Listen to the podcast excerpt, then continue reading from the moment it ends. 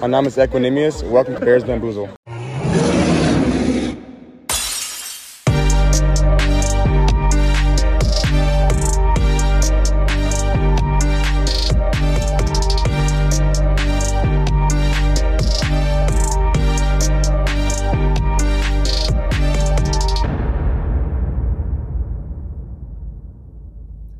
Bear Down und herzlich willkommen zu Bears Bambusel, eurem Chicago Best Podcast. Mein Name ist Marc und ich freue mich, dass ihr trotz der Niederlage am Sonntag eingeschaltet habt.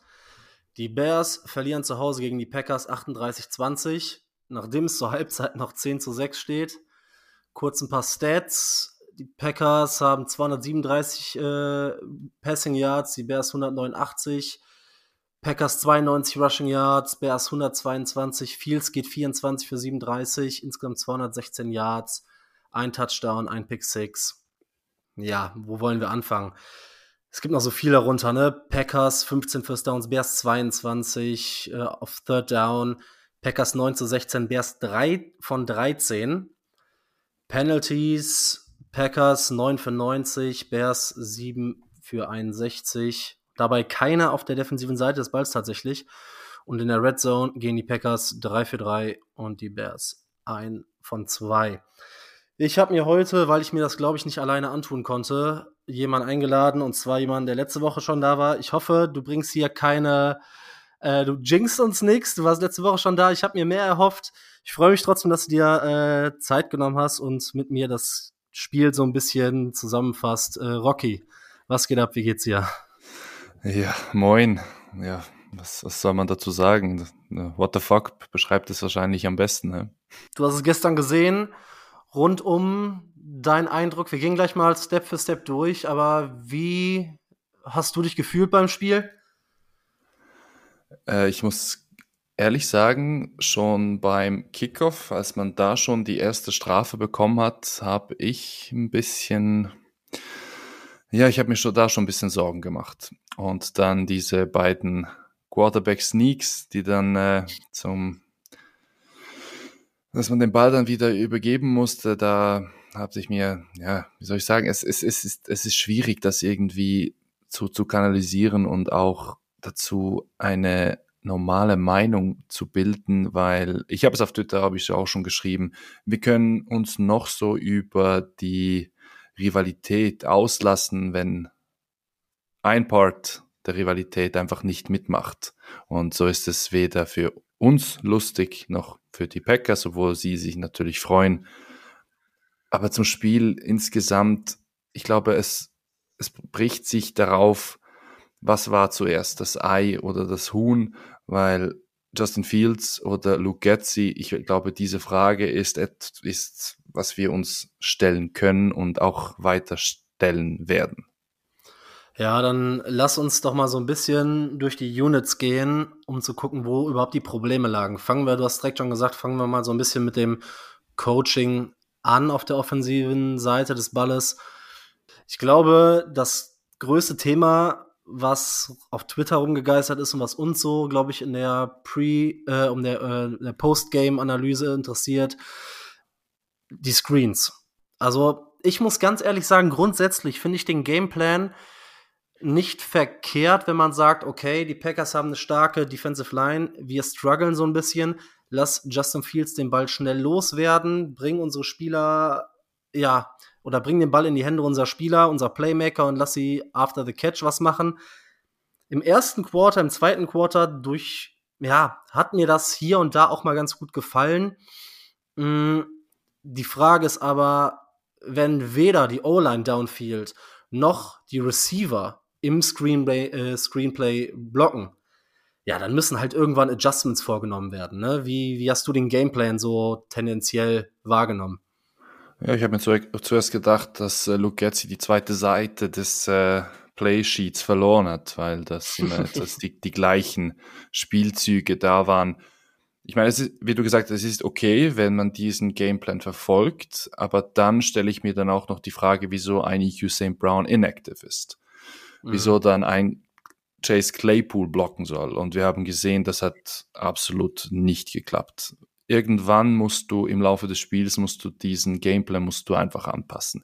Wir haben das beste Beispiel, als Justin Fields auf äh, Darnell Mooney tief ging. Man hat ihn gefragt, was ist da passiert, was war der Grund dafür? Und er hat da gesagt, er ist, er hat das äh, Spielfeld gescannt und dachte, da war eine Cover Zero hat entsprechende Anpassung gemacht und der Ball landete bei Mooney und man stand auf einmal in der Red Zone. Also es würde ja gehen grundsätzlich. Da ist dann wieder die Frage, traut man es Justin Fields nicht zu? Hat man Angst wegen der O-Line oder ist Luke Getzi einfach limitiert? Ja, das ist genau die Frage, ne? Auch diese Chicken-Egg-Debatte irgendwie, dass man keine tiefen Pässe wirft, weil entweder Fields nicht schnell genug durch seine Reads geht und man ihm nicht zutraut, die Pässe zu nehmen, oder ob die O-Line zu schwach ist, um Fields Zeit zu geben, damit sich solche Plays entwickeln können. Das ist so ein bisschen gerade die, die Frage. Also im Grunde genommen muss man über das ganze Spiel auf beiden Seiten des Balles einfach sagen, dass die Bears komplett outgecoacht wurden. Sowohl Packers Offense als auch die Packers Defense hat deutlich besser funktioniert. Es wurden deutlich bessere Adjustments vorgenommen und die Bears konnten darauf einfach nicht reagieren. Dazu kommt natürlich noch, dass man irgendwie Justin Fields ähm, seiner, seiner Stärke beraubt, eigentlich neben dem Run-Game, und zwar dem tiefen Pass. Da ist er deutlich stärker ich verstehe, dass man ihm die einfachen Pässe geben will, aber wie du gesagt hast, wenn es einfach nicht funktioniert, dann muss man da adjusten. Dazu kommt natürlich, dass ja, das Run-Game ein Non-Factor war, ne? Ja, das ist auch einer der wenigen positiven Punkte, die wir, die wir, die wir nennen können, auch wenn das Run-Game praktisch inexistent war. Aber Roshan Johnson hat da ganz schön für Furore gesorgt, als er da durch die Packers-Defensive gelaufen ist hat nicht viel dabei herausgeschaut, aber das ist etwas, wo man, wenn wir schon so ganz so negativ in diese Folge gehen müssen, ist das ein Punkt, auf den wir sicherlich schauen können und auch für die Zukunft vielleicht äh, Positives bringt. Ja, genau das äh, ist das Thema, was du auch gesagt hast. Denn daneben hat man ja noch weitere, weitere Punkte gesehen, die einfach nicht funktioniert haben. Man hat dann, also neben der Tatsache, dass man Justin Fields den tiefen Pass genommen hat und die Screens einfach nicht adjusted hat, beispielsweise so Plays gab, wie dass man Fields bei einer 17, bei einem 17 Punkte Rückstand einen, ja, einen Quarterback Draw laufen lässt, ähm, was ich gar nicht verstehe. Du riskierst bei so einem Rückstand deinen Franchise Quarterback irgendwie in so einem Play. Dann ähm, den Titan Sneak beim dritten und eins, den du angesprochen hattest. Danach den, den Quarterback Sneak, den ich verstehen kann, den, den Play Call, ne, wenn im vierten eins. Finde ich okay, dass man mutig ist im, im äh, vierten Down. Aber grundsätzlich, Alter, Getzi kommt aus dieser fucking Organisation. Der kommt von den Packers. Da muss ja ein bisschen mehr, mehr übrig sein, ein bisschen mehr mitkommen, als dass du verkackte Plays wie Sneaks, wie Quarterback äh, Draws laufen lässt. Ich, ich habe keine Ahnung und gar kein Verständnis dafür, was da ähm, im offensiven Coaching gelaufen ist. Ja, wir müssen noch sehen, die, die Strafen waren dann auch ein bisschen verheerend. Ich meine, Braxton Jones hatte zwei eklatante Strafen, die dann genau in den wichtigen Phasen des Spiels das Team einfach zurückgeworfen hat. Und wenn du dann diese Anpassungen vornehmen musst, glaube ich schon, dass es schwierig ist. Und aber wie du schon gesagt hast, man darf dann nicht einfach so stur auf den Gameplay beharren, weil das funktioniert, man sieht, es funktioniert nicht. Und eben diese eine Szene auf Darnell Mooney zeigt eigentlich, dass es gegangen wäre, weil wir haben uns auf Twitter auch schon darüber unterhalten. DJ Moore hatte zwei Targets für diesen Mann hast du deinen First Overall Pick getradet. Er war inkludiert in diesem Paket.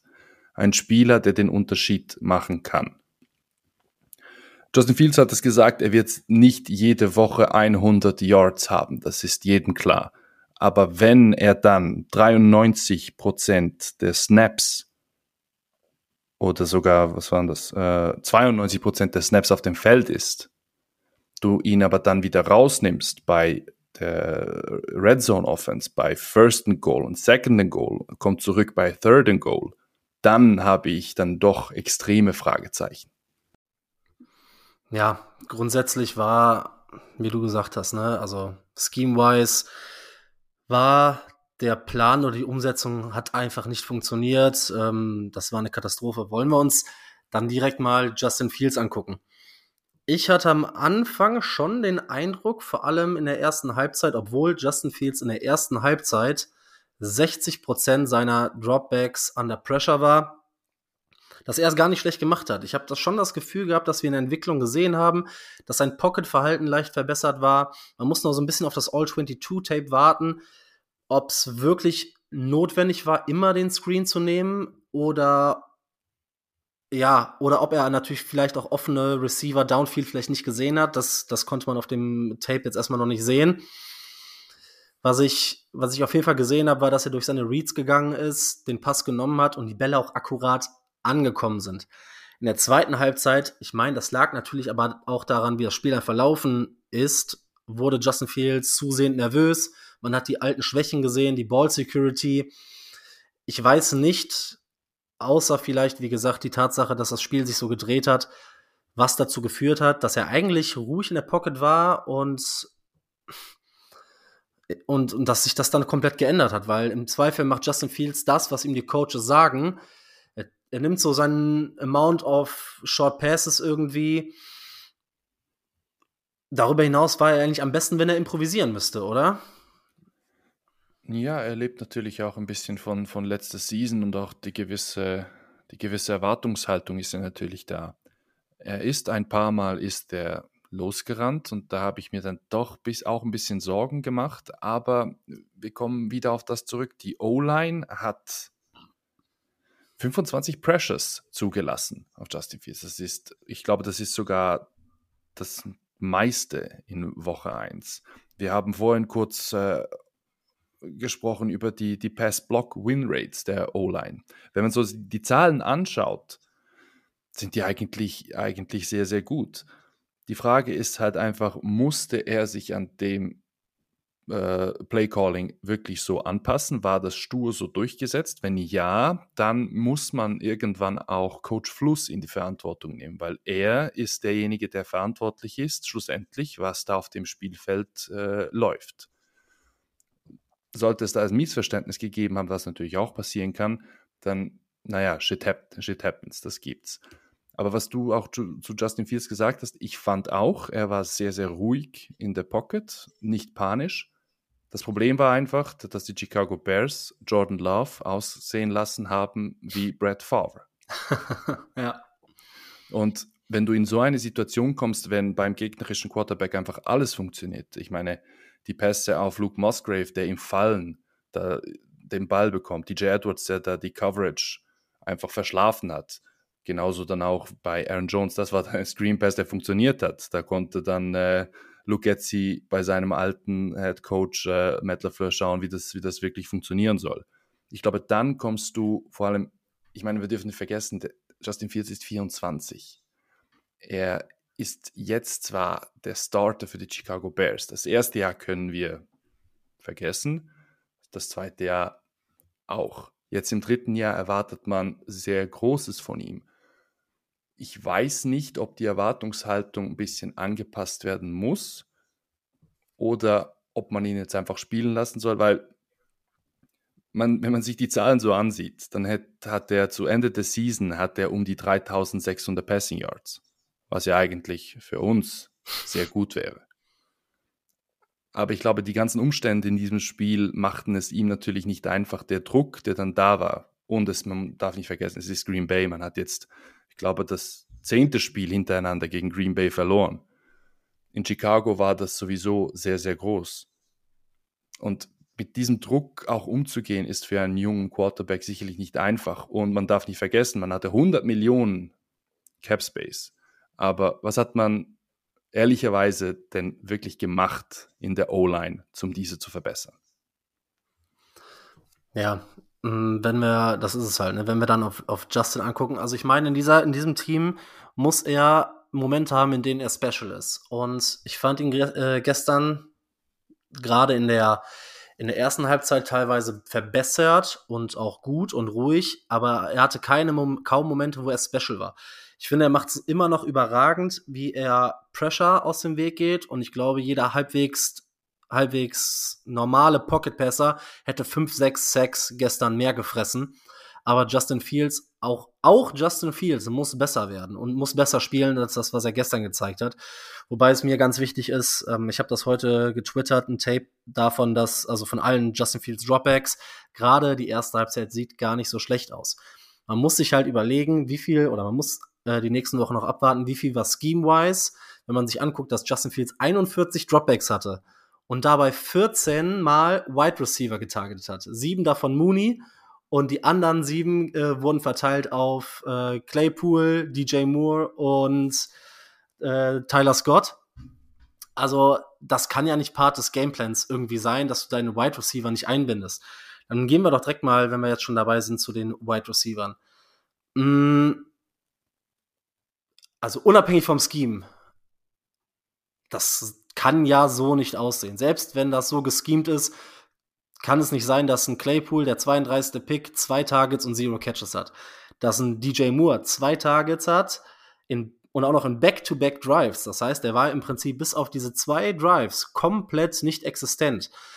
Man hat es in manchen Plays gesehen, gerade wo die Schemes gepasst wurden. Deshalb kann ich mir schon vorstellen, dass das schon so gewollt war, dass sowohl Mooney als auch DJ Moore einfach deep gehen, um das Feld zu stretchen und der Screen so ein bisschen, das macht ja auch Sinn eigentlich, ne? Du, du willst die, die Coverage nach hinten ziehen, damit im Screen Game Platz da ist. Mm, wir haben genau die gleiche Situation dieses Jahr, die wir letztes Jahr mit Mooney hatten. Wir haben eine Nummer 1, der äh, Preseason-Hype war da. Und die, aber man darf nicht vergessen, dass die ganze Aufmerksamkeit gegnerischer Def Defensiven sich natürlich komplett auf unseren Wide Receiver 1 konzentrieren. Und dann muss man einfach dafür sorgen, dass man den Spieler freischemt.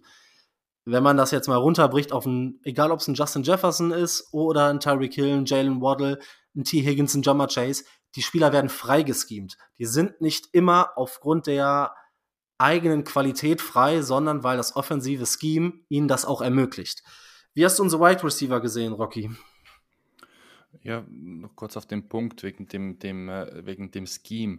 Weil wir hatten eigentlich haben wir das beste Beispiel hatten wir in der letzten Season mit Jalen Johnson und äh, AJ Brown.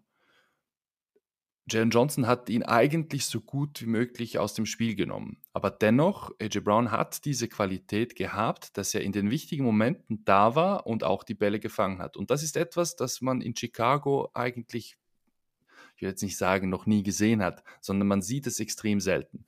Aber dann darf es natürlich nicht sein, dass du nur zweimal DJ Moore targetest. Weil wenn wir uns das Ganze anschauen, die Targets waren auf Mooney 7, Komet auch 7, dann kommt ein Running Back, Khalil Herbert mit 5, Roshan Johnson auch mit 7, Dante Foreman mit, mit 3. Und bei den Wide Receivers wird das dann ich meine, wenn sogar der Fullback ein Target bekommt, das sagt eigentlich alles über das Scheme aus und über den Plan, den Lugetzi da verfolgt hat, weil ich glaube, er hatte einfach sein, seine Brille war in Landscape-Mode eingestellt. Alles andere hat er nicht gesehen. So, so, so kam es rüber, wenn wir vor dem, vor dem äh, äh, Fernseher gesessen sind. Und wir müssen dann immer, immer ein bisschen, bisschen schauen, weil eben Darnell Mooney hatte diese, diese guten, diese guten äh, Receptions weil auch DJ Moore vielleicht da nicht, nicht anspielbar war. Aber ich erwarte dann auch von einem DJ Moore, dass er dann so sich freilaufen kann, dass ein Justin Fields dann so viel Vertrauen in ihn hat, weil wir kennen es aus der Preseason. Die Harmonie scheint da zu sein zwischen den beiden. Und es fehlt jetzt einfach nur noch dieses Vertrauen, dass man DJ Moore auch einspielen kann, wenn es ein 50-50-Ball ist. Weil das ist dann etwas, das macht diese Tandems Quarterback und Wide Receiver, das macht sie dann so gefährlich. Und das ist etwas, das wir in Chicago bisher noch nicht gesehen hatten. Wir hatten das vielleicht letzte Season mit Cole Komet, den man einfach anspielen konnte und der hat dann mit, mit seinen Händen hat der brutale Catches gemacht. Das ist das, was uns jetzt noch ein bisschen fehlt. Aber eben, wie schon gesagt, äh, zwei Targets auf DJ Moore, das, das darfst du eigentlich niemandem erzählen, weil das glaubt ihr eigentlich, wenn das nicht schwarz auf weiß stehen würde, würde dir das niemand glauben. Ja, weil du hast es ja gesehen, also du musst ihn ja noch nicht mal, also er muss noch nicht mal seinen Gegner schlagen. Bei den beiden Plays, wo er den Ball bekommen hat, da hat man ihn ja quasi frei geschemt. Einmal sogar in einem Screen und einmal, ähm, ich meine, das war eine, eine, eine Post-Route äh, oder eine In-Route oder so, aber äh, weiß ich nicht, es funktioniert ja. Und wenn man überlegt, du hattest mir vorher geschrieben, korrigiere mich, wenn ich falsch liege, DJ Moore hatte irgendwie einen 92-prozentigen Snapshare, mhm. irgendwie 98 offensive Snaps, äh, 68 offensive Snaps und dann frage ich mich halt wirklich, also das, das kann ja nicht sein, weil das Ganze, das Problem ist, ich bin vollkommen bei dir, dass so jemand sich auch freispielen muss. Aber das alles, diese ganzen wenigen Targets übers ganze Spiel auf Wide Receiver, das verstärkt so ein bisschen den Eindruck, dass dieses Kurzpassspiel, die Screens, dass das wirklich primär gewollt war und dass die Wide Receiver keine große Aufgabe drin hatten, oder? Ja, eben. Ich habe es vorhin auch kurz erwähnt, weil man hatte diese, diese äh, Red, äh, Red Zone-Situation, als DJ Moore einfach bei First and Goal und Second and Goal einfach nicht auf dem Platz stand. Weil das, das, das geht nicht. Du, du, du hast die Möglichkeit, da zu punkten und dein bester Receiver ist nicht auf dem Platz. Er kommt bei Third and Goal, kommt er mal auf, aufs Spielfeld. Ja, was, was für einen Impact soll er, soll er denn da haben? Vor allem, wenn du überlegst, dass er nur sechs Snaps draußen war und davon waren zwei in der Red Zone, ne? Das ist, äh, das funktioniert so nicht. Mooney wissen wir, dass die Connection da ist, aber meistens äh, die beiden Plays, wo er für viele Yards getroffen wurde, waren dann auch wieder tiefer. Ne? Das waren keine Screenpässe, das war, ja, waren in Bereichen, wo, wo Mooney und Fields gefährlich sein konnten. Mm, ich bin kein großer Fan von zu krassen Overreactions. Das ist jetzt Woche 1. Wir sind alle extrem enttäuscht und die Bears waren extrem schlecht. Aber wir müssen uns jetzt die nächsten zwei Wochen angucken, ob man daraus lernen kann, ob es besser wird. Es würde mich nicht wundern, wenn äh, DJ Moore nächste Woche acht bis zwölf Targets sehen würde. Ja, du, du, du sagst es schon. Äh, Woche 1, natürlich sind wir extrem, aber es ist den Umständen ist es geschuldet, dass wir so extrem enttäuscht sind. Weil es, sind wir ehrlich, es wurde in Chicago wurde es viel, viel mehr aufgeblasen als in Green Bay. Und ja. dass man, es hat sich eigentlich nichts, nichts geändert. Die Packers sind die Packers, von der Organisation bis zum Team. Das ist einfach, da muss man, da kann man nur den Hut ziehen. Und wie ich es gesagt habe, wenn da eine Rivalität ist, dann muss das andere Team auch mitmachen. Ich glaube, jetzt haben die, auch die Homegrown Player, die wir jetzt im Kader haben, haben das jetzt gesehen. Und man sah es in der letzten Season, Woche 1 gegen die San Francisco 49ers. Ja, war es cool, Victor, Victor, Victory Monday. Das war sehr geil. Ich meine, ich, ich, bin, ich war der Erste, der da auch mitgemacht hat. Aber sind wir ehrlich, danach gab es nur noch Schrott. Und wenn wir aus diesem Spiel jetzt, wenn es dieses Spiel gebraucht hat, um auch ein bisschen die Erwartungshaltung von uns Fans, dass wir wieder ein bisschen auf den Boden der Tatsachen zurückgezogen wurden, wenn es das gebraucht hat, dann nehme ich das sehr gerne. Ja, also wenn es äh, für was gesorgt hat, dann, dass wir auf jeden Fall auf dem Boden äh, angekommen sind ich glaube, zu den Running Backs gibt es gar nicht so viel zu sagen. Ich glaube, viel war der O-Line geschuldet, dass im Running Game nichts möglich war. Ich glaube nicht, dass das an Herbert, Foreman und Roshan lag. Ich finde, dass Roshan hinten raus, natürlich war es auch ein bisschen Garbage-Time. Und natürlich haben die Packers ein bisschen softer den, den Run verteidigt, weil die das Passing mehr verteidigt haben. Aber Roshan war für mich tatsächlich so ein bisschen so ein Bright Spot und ich sehe auch Roshan mit mehr Touches ich glaube, dass er seine Touches am Ende, dass er die meisten Touches aller Running Backs hatte, lag halt viel daran, weil das Spiel so früh entschieden war. Unter einem, wenn der Gameplan funktioniert hätte, glaube ich, dass man mehr über die Hot Hands gelaufen wäre und dann über Herbert oder Foreman. Hast du irgendeinen besonderen Take, irgendwas Neues gesehen, was wir gelernt haben über den Running Back Room? Nein, es sagt ja eigentlich, sagt die Statistik eigentlich alles aus. Justin Fields ist der Leading Rusher mit 59 Yards. Das äh, beschreibt eigentlich das Spiel sehr, das, das, das bricht das Spiel sehr gut herunter.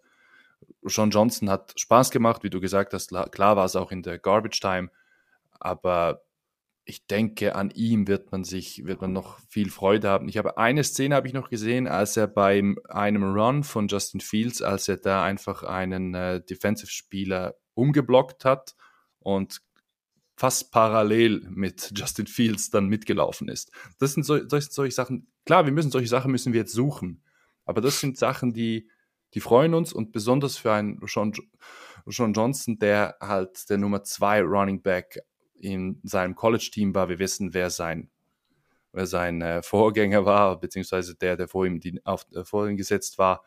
Und deshalb bin ich da eigentlich sehr, sehr zuversichtlich. Und ein Dante Foreman hat eigentlich auch nichts Schlechtes gemacht, wo man jetzt sagen muss, okay, da muss man sich jetzt das nochmal überlegen. Ich glaube, mit den drei Herbert, John, äh, Johnson und Foreman ist man da relativ gut aufgehoben. Und ich glaube auch, dass man im nächsten Spiel da auch ein bisschen mehr zu sehen kriegt. Kommen wir auf einen, vielleicht neben dem Coaching, vielleicht dem Part in der Offensive, den wir uns ja am kritischsten irgendwie mal angucken müssen, und zwar die Offensive Line. Du hast zwar im Vorfeld schon mal gesagt, die ähm, Pass Rush Win Rate ist auf dem Papier gar nicht so verkehrt. Wir haben oft drüber gesprochen. Ich habe nur gesagt, der Eye-Test hat das nicht unbedingt äh, bestätigt. Wenn ich grundsätzlich sehe, dass Justin Fields in der ersten Halbzeit bei 60 Prozent seiner Dropbacks under Pressure war, gucken wir uns erstmal ein bisschen die Passverteidigung an oder den Passblock. Ja, es gab dumme Penalties, vor allem von Braxton Jones. Da hätte ich mir doch ein bisschen mehr Entwicklung erwartet, wobei man nicht vergessen darf, dass die Packers, und das darf hier nicht zu kurz kommen, ja, richtig, richtig gute Defense gespielt haben, sowohl in der Secondary ähm, als auch die Reaktion auf das Screen Game der Bears und der Pass Rush war wild. Ne? Also der war wirklich, wirklich gut. Mm. Ich finde, es gab halt trotzdem zu viele so verpasste Assignments innerhalb der O-Line. Patrick hat mir auch nicht so gut auf Center gefallen. Bei Nate Davis habe ich mir gedacht, ja, hättest du doch vielleicht noch einmal ein, zwei Mal trainieren sollen. äh, keine Ahnung, wie hast du den äh, ja, Pass-Blocking in der Offensive Line wahrgenommen? Ja, also es war schon sinnbildlich, als dann diese eine, eine Flagge gekommen ist, dass die ganze Offensive Line mit einem Fallstart. Also ja. das, ich glaube, das führt, das führt zurück auf Lucas Patrick, auf den, auf den Center, weil er ist dafür verantwortlich und was man von ihm gesehen hat, war nicht gut. Man hat es letzte Season schon gesehen, dass es nicht gut war. Man hat ihm jetzt noch eine Chance gegeben. Er ist sehr dankbar dafür. Das hat er auch oft gesagt. Aber ja, wenn du dankbar bist, dann zeig etwas. Weil das, das, war, das war wirklich nicht gut. Ähm, ja, ich habe es ich hab's gesagt, das war ein bisschen, das war auch mehr, mehr, mehr als Joke, aber wenn du diese, diese Pass-Block-Win-Rates von, de, von den, äh, von den O-Linern anschaust, das sind die, schle schlechteste Zahl ist von Darnell Wright und von äh, Nate Davis mit 78,4 Prozent. Aber wie du gesagt hast, Nate Davis ja, das, das, kommt, das kommt davon. Das sind Sachen, die du in der Preseason und auch in den Preseason-Spielen, die du, die du mitnehmen musst und auch ein bisschen die Abstimmung in der Line. Und wenn du einfach nicht da bist, dann kommt auch die Selbstverständlichkeit nicht. Und das hat man sehr gut bei dieser Szene gesehen, als die ganze Offensive Line einfach einen False Start gemacht hat, weil Lucas Patrick entweder zu langsam war oder etwas Falsches angesagt hat. Aber ja, wie schon gesagt, man hat meiner Meinung nach auch zu wenig in die O-Line investiert mit diesem Cap Space, das man, das man gehabt hat. Ich, wir kommen nachher noch auf die, auf die Defensive, aber wenn du einen Defensive-Minded Head Coach hast und der hat ein bestimmtes System im Kopf und das wird ihm dann auch erfüllt. Ja, das war aber dann auch auf der anderen Seite zu wenig. Und deshalb bin ich da doch, von der O-Line bin ich doch ein wenig, ein wenig äh, enttäuscht. Ja, geht mir ganz genauso. Ich muss zwar sagen, dass mir Daniel Wright eigentlich ganz gut gefallen hat. Ich meine, die haben sich jetzt alle im Einzelnen nicht viel getan, aber Daniel Wright hat Flashes gezeigt, ist ein Rookie. Wir konnten damit rechnen, dass es Ups and Downs gibt. Auf der anderen Seite bei Braxton Jones die dummen Holding-Strafen. Dann äh, hat er einmal ein Assignment verpasst, wo ich glaube, das war Devontae Wyatt komplett ungeblockt auf Fields geht, wo er auch den Sack mitnimmt. Äh, geht halt nicht, ne? Funktioniert nicht. Interior hatte gar keinen Push im Run-Game, wenn wir uns das angucken. Da auch für mich das Resultat, warum das Run-Game so ineffektiv war. Die Packers konnten immer einen Spy auf Justin Fields abstellen, deshalb war das Rushing von ihm, also für seine Verhältnisse maximal okay. Für den Rest der Liga wäre es immer noch gut gewesen, wahrscheinlich. Aber da war ja kein Platz für tiefe Läufe. Da hat die Green Bay Defense auf jeden Fall Anpassungen vorgenommen.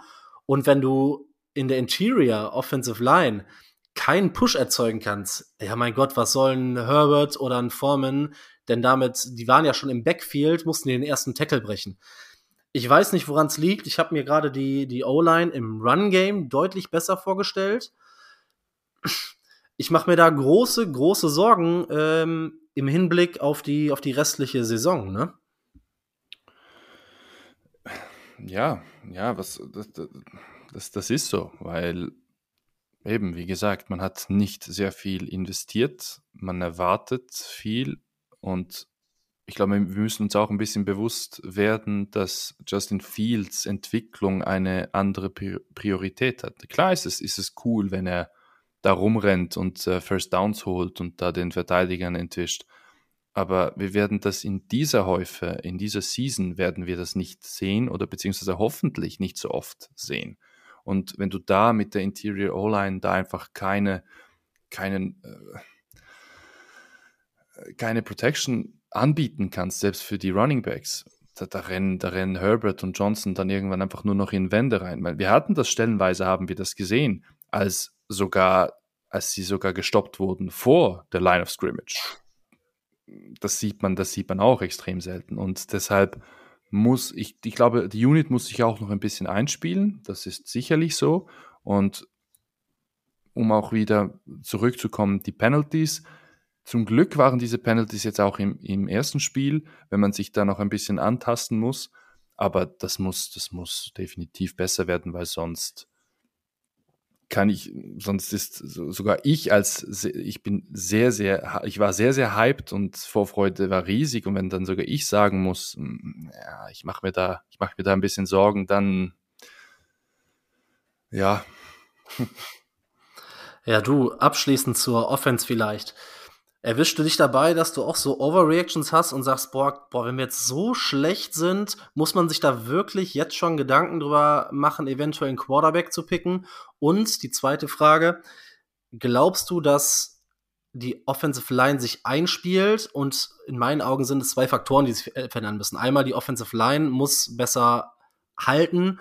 Und der zweite Punkt ist, dass der Coaching-Staff, sprich in Persona Lugetzi, besser schemen muss, äh, bessere Plays callen muss. Glaubst du, dass die beiden Sachen funktionieren können?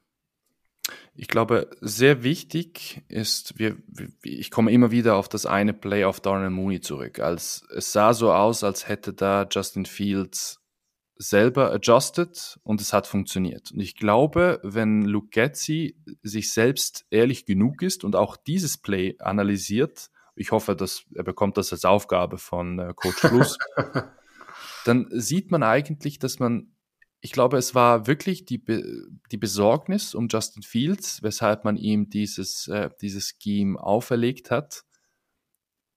Aber ich muss dir auch ehrlich sagen, es ist mir egal, wenn Justin Fields drei Interceptions wirft, weil die anderen Pässe, die funktionieren ja.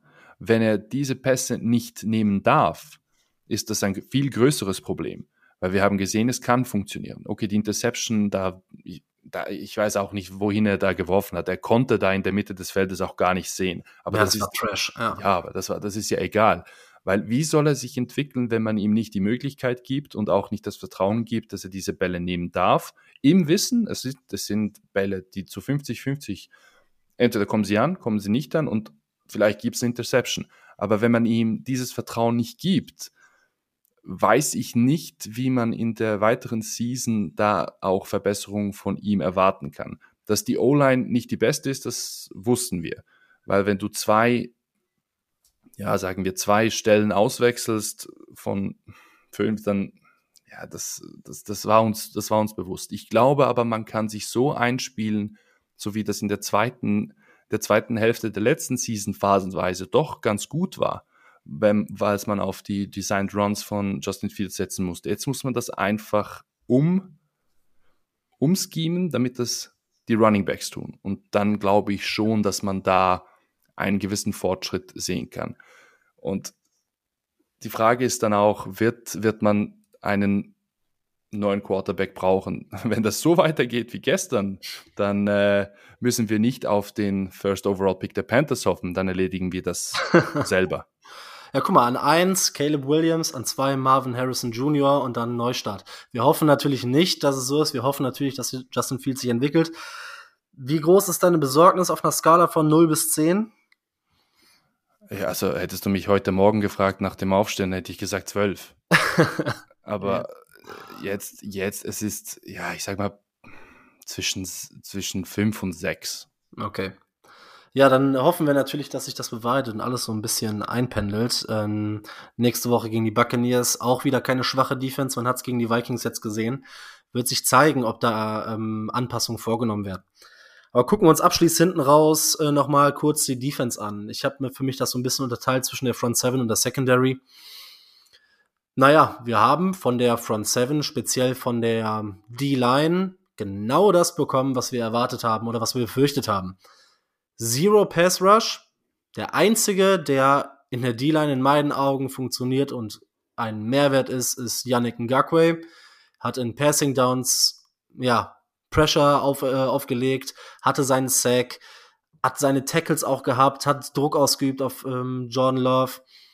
Aber der Rest, der Marcus Walker, Dominic Robinson, der ein Geist war, habe ich nicht gesehen ein Justin Jones, ein absoluter Zero-Factor im ganzen Spiel, ein Javon Dexter, der genau das gezeigt hat an Problemen, was wir vorher schon rausgearbeitet haben mit dem Get-Off, mit dem Pet-Level und dass er dadurch einfach die Matchups verliert an der Line of Scrimmage.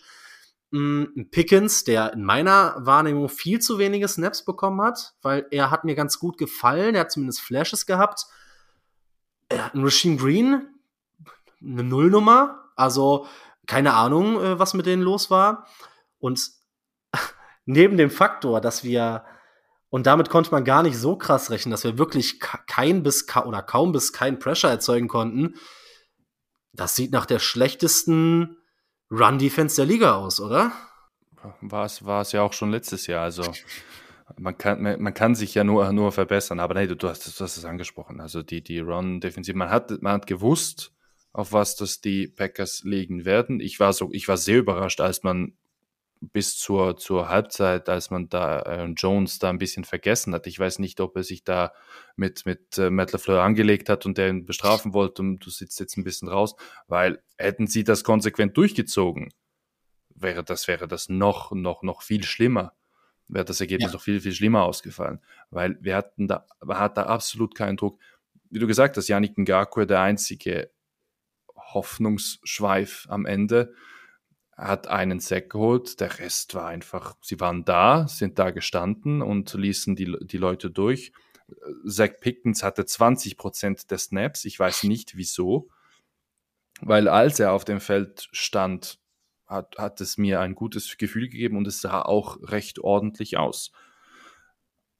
Aber wie, wie, wie, auch, schon, wie auch schon angesprochen, ich, ich bin noch nicht so ganz, äh, ganz bei, bei Coach Fluss und dem ganzen Konzept, dass er unbedingt durchboxen möchte in dieser Defensive.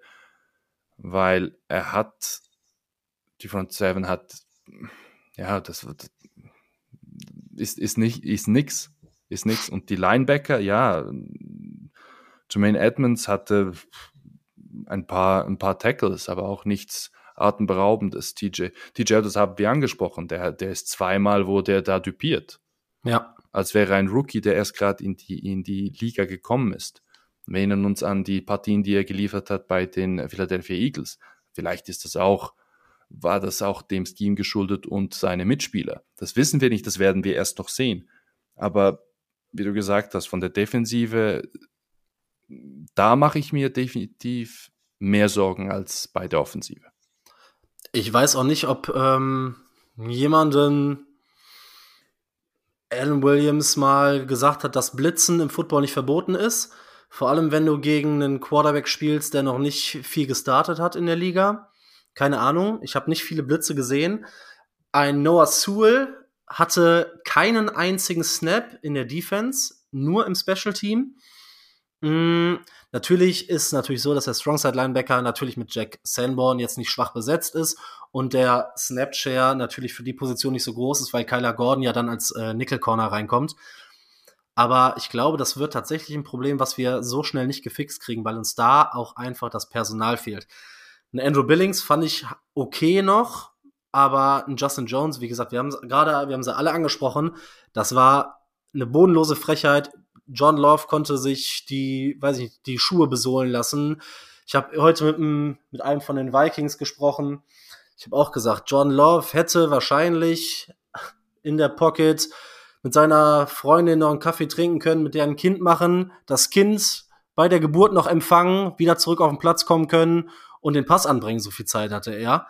Also das war eine Frechheit. Deshalb sah, also ich will John Love nichts wegnehmen. Man muss auch ehrlicherweise sagen, er sah besser aus, als ich dachte. Hat das auch sehr gut gemacht. Aber er hat auch nichts Weltbewegendes gemacht, weil er auch einfach keinen Druck bekommen hat. In diesem, auch in diesem Fall, auf der Seite des Balles, komplett outgecoacht, ne? Also, weiß ich nicht. Ich, ich bin da mit der, mit der Front Seven super, super unzufrieden. Und wie du gesagt hast, hätte Matt LeFleur Aaron Jones sich runtergenommen, dann wäre es auch zur Halbzeit schon deutlich klarer gewesen, als es das am Ende der Fall war. Ja, die beiden Koordinatoren, ich glaube, sie werden in, ich glaube, sie haben heute oder sie werden heute, werden sie noch etwas zu hören bekommen. Aber äh, wie schon gesagt, wir haben es, die Bears haben es geschafft, dass Jordan Love sehr gut aussieht. Und er musste nicht mal viel dafür, dafür machen. Bestes Beispiel war der, der zu lange Snap und dann wäre es fast ein Fumble geworden.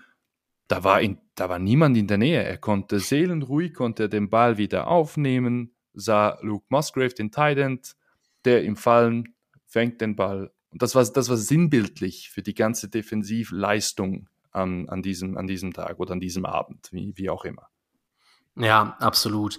Und wenn wir uns die Secondary angucken, Mm, ich finde, das muss man ein bisschen anders bewerten, weil wir wussten, dass wir eine sehr, sehr junge Secondary haben. Ein einziger Starter hat mehr als zwei Jahre auf dem Buckel. Dass da Misskommunikation stattfinden wird und auch mal eine Coverage gebastelt wird, das war uns klar. Das, was ich nicht verstehe, wenn man so ein, ja, wie Alan Williams einfach nicht die Mitte des Feldes zukriegt, die Jordan Love gerne bespielt und immer wieder attackiert hat. Immer dieses softe Zone-Scheme ohne mal wirklich Druck auf die Receiver, weil das waren Rookies, das waren Fünftrunden-Picks, das waren Siebenrunden-Picks. Ja, mal ein bisschen Pressure an der, an der Line of Scrimmage, äh, ein bisschen pressen. Ich weiß es nicht. Also, man hat die Mitte nicht attackiert bekommen. Und natürlich, wir wissen es alle, also wenn der John Love teilweise fünf Sekunden Zeit hatte, also so lange hältst du auch gegen die Receiver keine Coverage, ne? Ja, also es, es hat, es hat wir warten noch auf das All-22 äh, um das ein bisschen genauer analysieren können, aber in der Übertragung sah es immer so aus, als wäre eine zu große Lücke zwischen, sogar zwischen den, der, der Secondary und den Linebackern. Man weiß, klar, äh, Jermaine Edmonds ist geholt worden, weil er in dieser Lücke sehr, sehr gut spielen kann und dann auch gewisse Pässe abfangen kann. Das ist ja auch seine Aufgabe und das ist genau das, was Coach Fluss von ihm verlangt. Aber dennoch war die Lücke da, war einfach viel zu groß. Und ich muss dir auch ganz ehrlich sagen, in der Secondary, gestern hat mir ein Eddie Jackson, hat mir um einiges mehr Sorgen gemacht als ein Ty Tyreek Stevenson. Ja, Absolut. Also ich muss sagen, wir, es war auch nicht alles schlecht, auch wenn da manchmal in der Secondary das teilweise böse aussah, war Tyreek Stevenson beispielsweise, weil du gerade angesprochen hast, ein Spieler, der mir sehr gut gefallen hat. Wenn du gesehen hast, mit welchem Tempo und welcher Energie der tackelt oder der in Screenplays reingeschossen ist, dann gefällt mir das schon ziemlich gut. Klar gibt's immer wieder Plays, wo wir dann noch mit so Ups und Downs rechnen müssen ich finde, Kyler Gordon hat es eigentlich solide gemacht, wie er den Slot verteidigt hat, aber ja, Jalen Johnson war direkt auch bei der ersten längeren Completion zum First Down nicht hundertprozentig da. Ich weiß nicht, was das Problem war. Ich mache mir aber ehrlich gesagt bei der Secondary mittelfristig, umso länger die Saison geht, weniger Sorgen. Na, sobald die sich ein bisschen einspielen, glaube ich, das wird die beste Unit in der Defensive sein, weil ich meine, Tyreek Stevenson hat gezeigt, dass er sehr gut Outside spielen kann. Für das ist er geholt worden. Kyler Gordon wird jetzt halt in den sauren Apfel beißen müssen. Man weiß, er spielt nicht gerne im Slot, hat das aber auch gut gemacht bis zu seiner Verletzung. Und sie sollen sich auf diese Aufgaben konzentrieren, die sie haben, weil es kann nicht sein, dass wie in letzter Season ein Safety die meisten Blitzes hat und die meisten Sacks dann fast hat. Ja, ja, und im Prinzip ist es genau das gleiche wie in der Offense. Der Punkt, über den man, finde ich, mit am meisten sprechen muss, ist halt Coaching. Man hat es nicht geschafft, den Run vernünftig äh, zu verteidigen. Dann mach doch mal die Box zu und zwing Jordan Love, dich mit dem Arm zu schlagen. Wenn der einfach mal und dann halt auch ein bisschen mehr Pressure hat, wenn du die Box voll hast. Dann blitz mal, dann, ne, dann hast du jemanden mehr in der Box, der den, der mehr Druck ausüben kann und der den Run halt auch stoppen kann. Und dann musst du auch dahingehend Adjustments einfach vornehmen als Defensive Coordinator und sagen, ey, wir spielen die ganze Zeit Two High Safeties, wir spielen äh, diese lockere Cover 2, wo wir keinen Druck auf die Receiver ausüben können.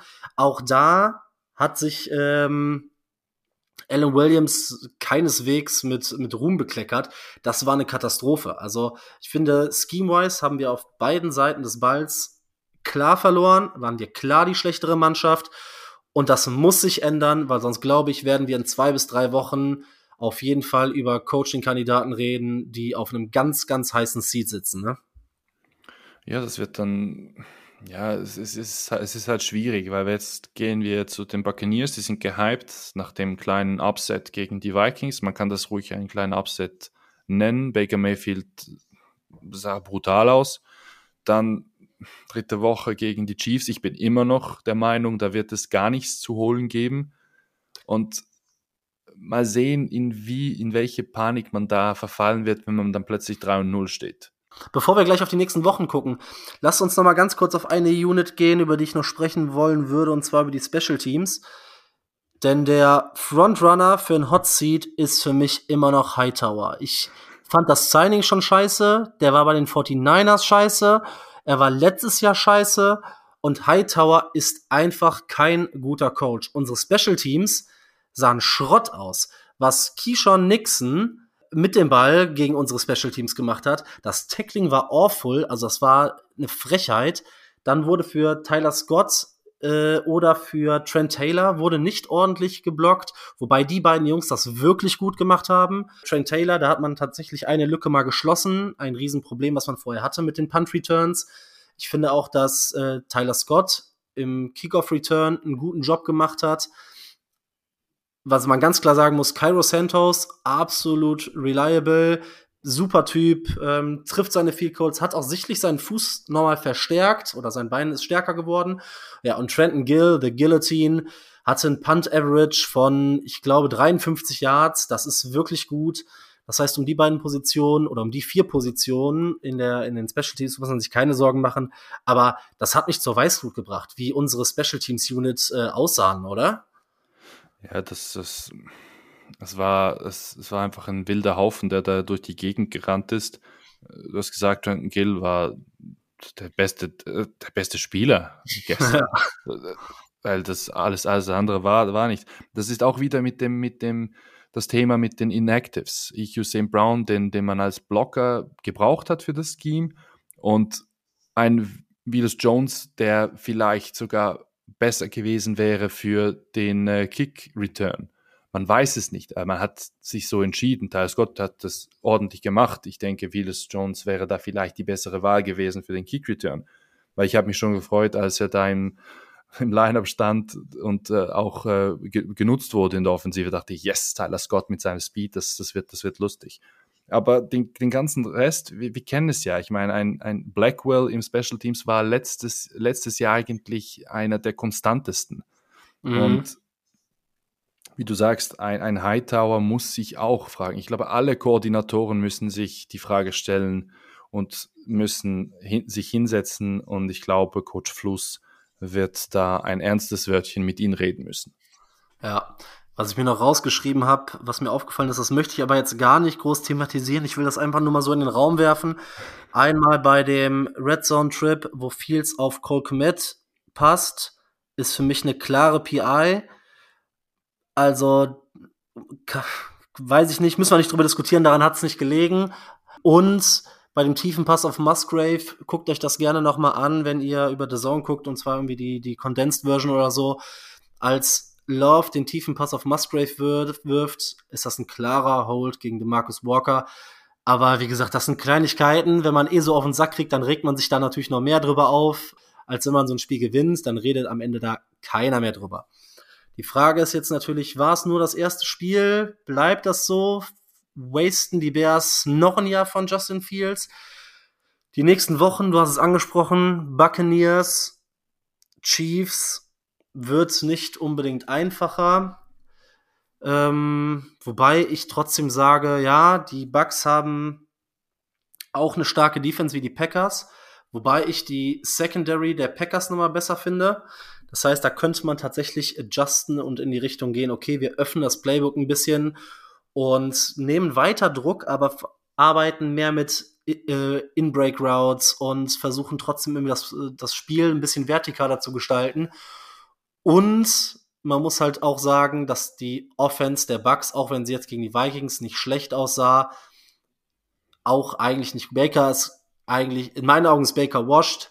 Ich halte die O-Line für schwächer als die der Packers. Da muss auf jeden Fall ein Schritt nach vorne kommen. Und jetzt sind wir tatsächlich nach Woche eins schon fast in dem Modus, wo wir sagen, Wins und Losses interessieren erstmal weniger, bis das Spiel besser aussieht. Und erst wenn wir das alles gefixt haben oder wenn die Coaches das gefixt haben, dann können wir uns anfangen, Gedanken darüber zu machen, wieder Spiele zu gewinnen. Ne? Wie ist so dein Ausblick? Mit welchem Gefühl gehst du in die nächsten Wochen? Ich habe mein erster Gedanke war, oh mein Gott, wenn wir gegen die Chiefs spielen, die droppen locker einen 60 Burger. Wie willst du das denn verteidigen? Wie ist so deine, deine, mit welchem Gefühl gehst du in die nächsten Wochen? Glaubst du, dass sich was verändert? Glaubst du, dass es erfolgreich, ja, umgesetzt werden kann, was wir da jetzt alles schon mal als, als Fehler rausgearbeitet haben?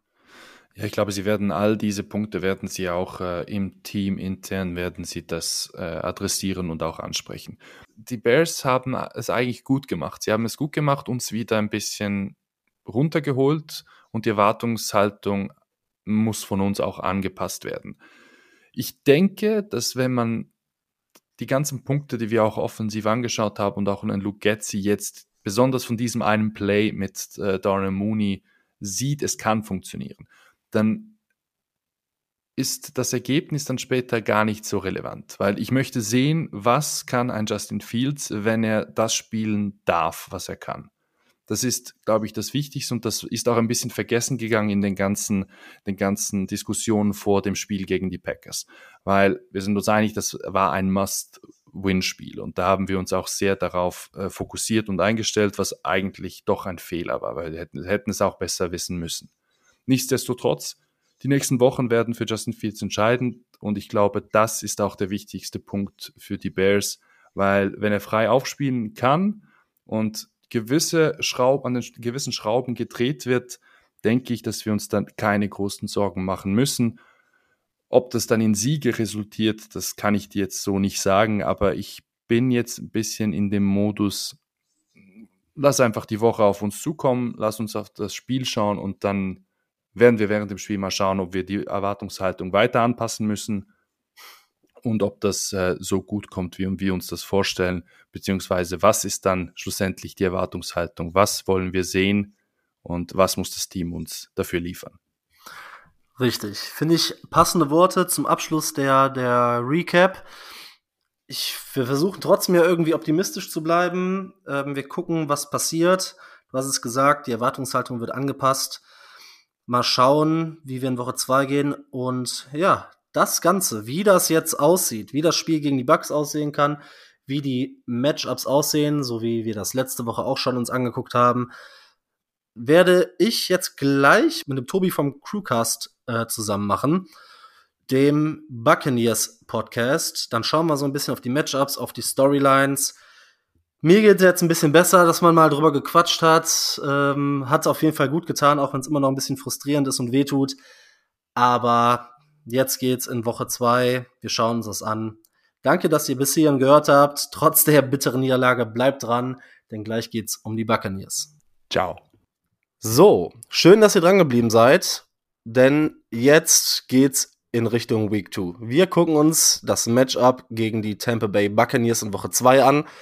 Gehen natürlich voller Erwartung, voller Hoffnung. Was bleibt uns anderes übrig in Woche 2? Und auch dafür habe ich mir jemanden eingeladen, der ein bisschen mehr Ahnung von den Buccaneers hat als ich. Und zwar den Tobi vom Crewcast. Tobi, wie geht's dir? Schön, dass du da bist. Uh, hi Marc, schön da zu sein.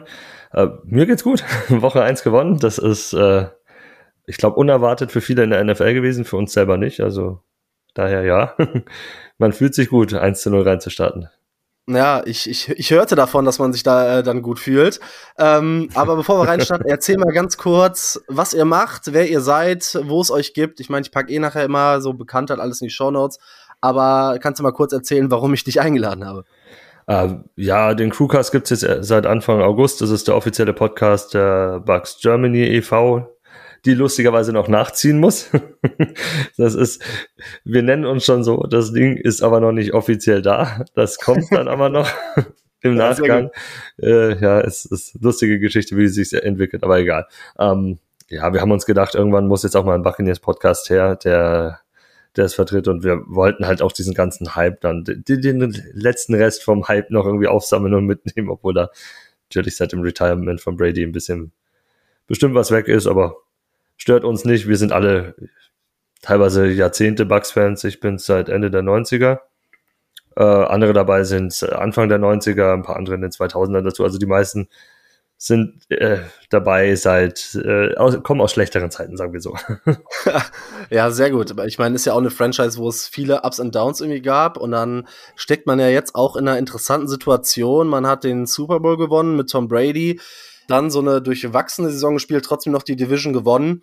Jetzt ist Brady weg, man steckt so ein bisschen im Umbruch. Wo steht das Team? Wie ordnet man das ein? Du hast es eben schon gesagt. Äh, ja, es, ist, es haben eventuell den Bucks nicht so viele Leute viel zugetraut, was man so von Experten gehört hat. Wo steht man und wo äh, geht der Weg hin, kurzfristig, mittelfristig? Ja, kurzfristig geht es darum, Spiele zu gewinnen. Also Todd Bowles hat von Bruce Arians übernommen, der der Super Bowl Head Coach noch war. Und er muss sich halt beweisen. Klar, er hat letztes Jahr die Division gewonnen. Ja, aber auch mit einem negativen Rekord und in den Playoffs wurde es dann von den Cowboys äh, schnell abgefrühstückt. Also da, da muss schon ein bisschen mehr kommen. Ist halt der Gedanke dahinter. Oder zumindest halt wieder die Playoffs im besten Fall.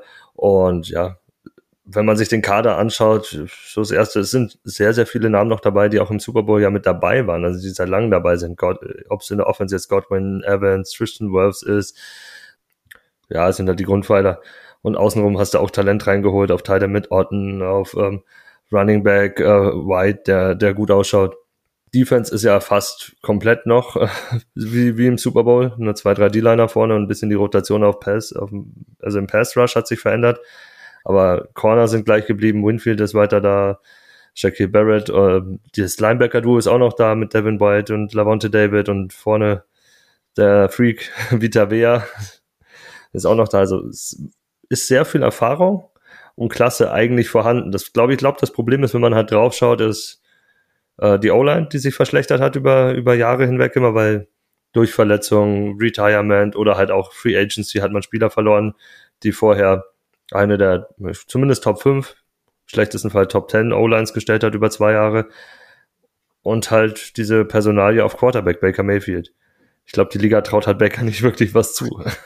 Ja, das ist, das ist, glaube ich, einer der größten Faktoren, warum man sagt, okay, ich sehe, oder dass viele Leute sagen, wir trauen den Bugs nicht so viel zu.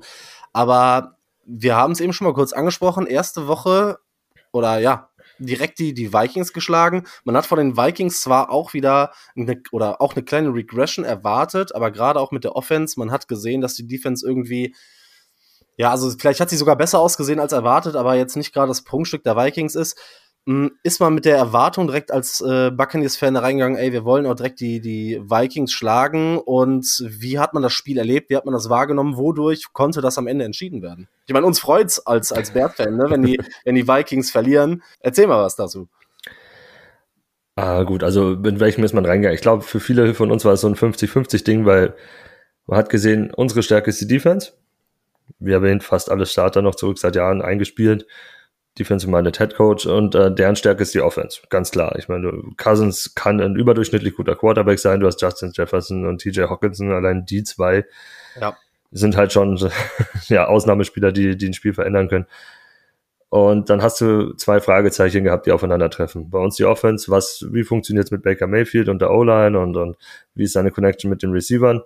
Und auf der Gegenseite die Vikings Defense, die einen neuen Defense Coordinator hat und halt ja, eigentlich so als richtigen Anker nur noch Daniel Hunter vielleicht drin, ja, und Harrison Smith dahinter. Der ganze Rest außenrum wird ja, wird ja ausgewechselt. Und daher haben wir uns gedacht, ja, wenn es gut läuft, ist da schon ein Sieg drin. Also wir hatten, ich glaube, fast alle auf den Sieg, Sieg getippt bei uns im Podcast, daher. Ja.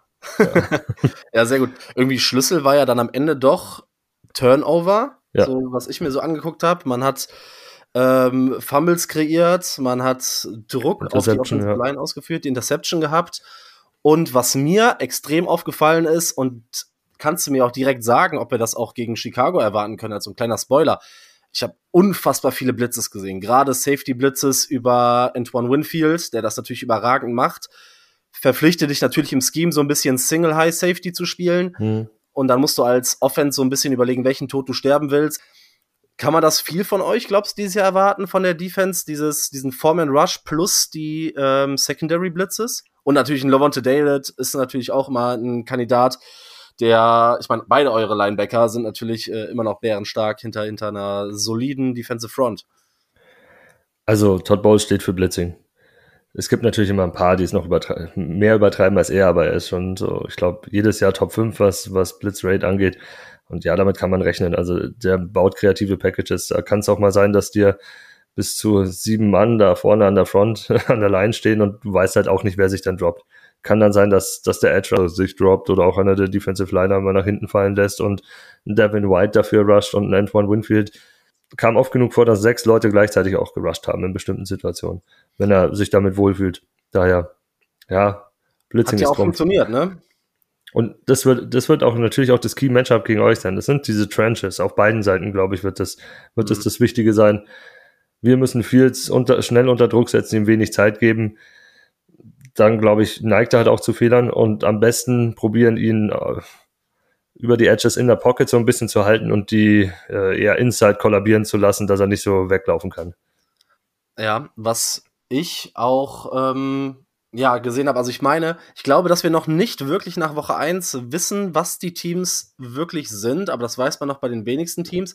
Wir haben bei unserem Match gegen Green Bay gesehen, dass ja, auch die Green Bay Defense Justin Fields unglaublich oft geblitzt hat. Da kam richtig, richtig viel Druck und damit hatte die Bears Offensive Line definitiv Probleme. Ich habe mir das nämlich auch als äh, Key Matchup mit rausgeschrieben. Und zwar, ja, so das Passing Game der Bears und der Pass Rush der Bucks so ein bisschen und dann insbesondere aufs Blitzing, hm. inwieweit die Bears auf den Blitz reagieren können. Also ich habe gesehen, dass Kirk Cousins unglaublich viel Druck bekommen hat zwischendurch immer wieder, ne? durch diese durch diese variablen Blitz-Packages einfach. Ganz speziell am Anfang des Spiels war so, also wenn, wenn man sich das erste Viertel anschaut, da war er eigentlich nur unter Druck. Das mhm. ist ja mhm. auch das, wo die zwei Fumbles dann entstanden sind. Ähm, durch den Sack von Winfield oder auch speziell durch diesen Druck von, von Wea und Kalijah Kenzie durch die Mitte. Kenzie ist dann raus im Laufe des Spiels äh, wegen, ich glaube, Oberschenkel war es oder Wadenmuskulatur. Probleme, die er auch in der Preseason hatte. Das ist unser, also, äh, um es einzuordnen, unser First-Round-Pick dieses Jahr, der ähm, aus Pittsburgh gekommen ist. Und äh, ja, der hat äh, in seinem ersten Spiel richtig Gas gegeben. Also man hat schon gemerkt, er und wer da vorne drin, das kann halt für Riesenprobleme sorgen in der O-Line, weil zwei solche Spieler zu stoppen ist schwierig. Wer nimmt dir halt zwei raus, teilweise aufgrund seiner Masse und Kraft. Ja. Und Kenzie ist so schnell und äh, hat schon eine relativ gute Technik äh, für einen Rookie und, und kann halt ein 1 gegen 1 Matchup gegen den Guard relativ einfach gewinnen, aufgrund, speziell aufgrund dieser Geschwindigkeit. Und wenn der spielt, glaube ich, wird es richtig, kann es richtig eklig werden. Ja, vor allem, du hast halt eine, eine gute Ergänzung zu diesem ja, Bull Rusher eher Richtung Vita Vea und dann hast du so einen Speed Finesse Rusher mit äh, Kenzie daneben. Ist natürlich auch, sch auch schwierig zu verteidigen. Also meiner Einschätzung nach die Stärke in der Defensive Line bei euch auch ganz klar in der Interior. Mm, oder siehst du das anders und sagst, boah, über einen Pass Rush, über die Edges sind wir mindestens äh, genauso aggressiv? Ähm, boah, das, äh, das, das, ist eine schwierige Geschichte. Ähm, Shaquille Barrett kommt von einer schweren Verletzung zurück, hatte in der Offseason dann auch noch seine privaten eine Probleme ist falsch ausgedrückt, eine ganz, ganz schlimme Geschichte gehabt, dass seine Tochter ist verstorben. Egal, wollen wir nicht weiter aufarbeiten. Und ähm, mhm. ohne ihn hat der Pass Rush von Outside letztes Jahr eigentlich gar nicht funktioniert. Also der Outside Pass Rush war nichts. Jetzt dieses Jahr sieht man, es ist eine größere Rotation. Mhm. Und wir haben im Draft noch Yaya Diaby mitgebracht, der auch noch mal so ein bisschen Power und, und Geschwindigkeit mit reinbringt. Ähm, die müssen sich aber erst finden, glaube ich. Also Diaby muss erst reinkommen in die Liga. Und Anthony Nelson ist ein guter Rotationsspieler, aber jetzt auch nicht mehr. Und viel hängt davon halt ab, dass, dass Shaquille Barrett wieder zur alter Stärke zurückkommt. Dann ist natürlich äh, freie Fahrt für die anderen Jungs außenrum, die dann mit Geschwindigkeit da einfach reingehen von der anderen Seite. Ja, das ist halt auch das große Problem in Chicago, dass wir gesehen haben, die O-Line wackelt und besonders in der Interior. Nate Davis, den wir aus Tennessee in der Free Agency geholt haben, hat, ich glaube, zwei Trainingseinheiten in der, in der Offseason und in der Preseason gemacht. Da weiß man noch nicht mal genau, was da die Probleme waren. Okay. Ja, und das fällt dann halt auch einfach auf. Ne? Wenn du die ganze mhm. Preseason nicht in der O-Line trainierst, dann hast du einen ähm, Cody Whitehair, der eigentlich Center spielen sollte, der aber aufgrund der, äh, der hatte Probleme mit der Hand und äh, konnte nicht richtig snappen, dann auf Left Guard gegangen ist. Tevin Jenkins, äh, letztes Jahr Right Guard, dieses Jahr sollte er Left Guard spielen. Auch verletzt raus, ist auf dem Injury Report gelandet. Und Lucas Patrick, den man äh, letztes Jahr in der Offseason geholt hat, der auf jeden Fall eigentlich als Center sogar starten sollte, der viel verletzt war und auch qualitativ noch nicht das mitgebracht hat, was er sollte.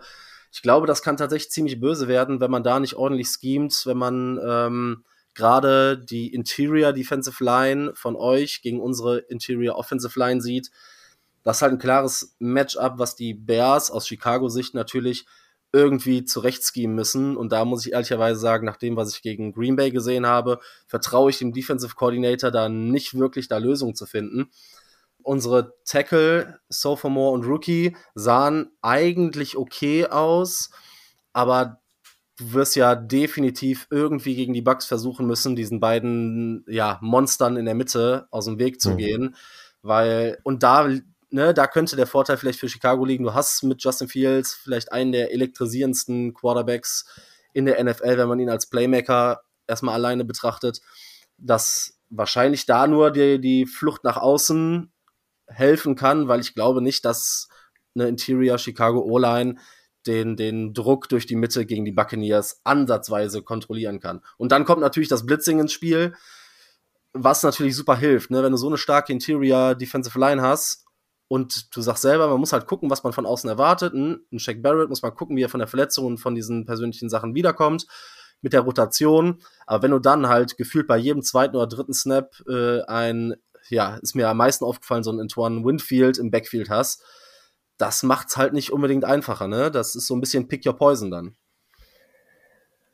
Ja, aber ich muss sagen, ihr habt halt ähm, eine Sache, die, die für uns gefährlich ist. Und das ist halt ein mobiler Quarterback. Die Buccaneers hatten immer Probe Probleme mit mobilen Quarterbacks und das führt auch so ein bisschen zum äh, einen der wenigen Problemfelder bei uns in der Defense sind eigentlich nur zwei Sachen, die mir, die mir auffallen, und zwar wöchentlich, wenn nicht sogar jährlich fast schon, ist das ähm, Tackling uns, unserer Corner ganz speziell. Also die lassen ein bisschen viel Yards after Contact noch zu. Also die sind nicht, die finishen nicht unbedingt so stark. Äh, zusätzlich hat Lavonte David natürlich auch sein, sein Speed irgendwann ver bisher verloren, ein bisschen eingebüßt. Der ist jetzt auch 33. Da ist die Sideline to Sideline Ability ein bisschen zurückgegangen und äh, ja, Devin White ist ja oftmals dann doch im Pass Rush eingesetzt. Ja. Muss man schauen. Ähm, ja, mobile Quarterbacks können eklig werden für uns. Oder ja, waren es früher zumindest, sagen wir so. Was ich äh, dachte ich mir nämlich auch, gerade so, wenn du so ein Outside-Zone-Scheme, ne, egal ob über Quarterback oder Screenpässe mit Yards after the Catch, habe ich gedacht, aber die Screenplays wurden ja von euren Linebackern und von den Cornern teilweise ja wirklich aufgefressen, wenn die äh, von den Vikings kamen, hatte ich das Gefühl. Da waren, finde ich, mehr Probleme bei diesen Crossern in den Slot. Ich meine, Justin Jefferson braucht man nicht drüber dis äh, zu diskutieren, ist wahrscheinlich einer der drei besten Receiver der Liga. Mhm den kannst du halt nicht rausnehmen. Ich fand es ganz interessant, dass man vorher den Gameplan ausgegeben hat, man will Justin Jefferson eindämmen und hatte der ja ruckzuck wie über 100 Yards. Hat nicht so gut funktioniert, aber das, ja, kennt wahrscheinlich jedes Team, das gegen Justin Jefferson gespielt hat.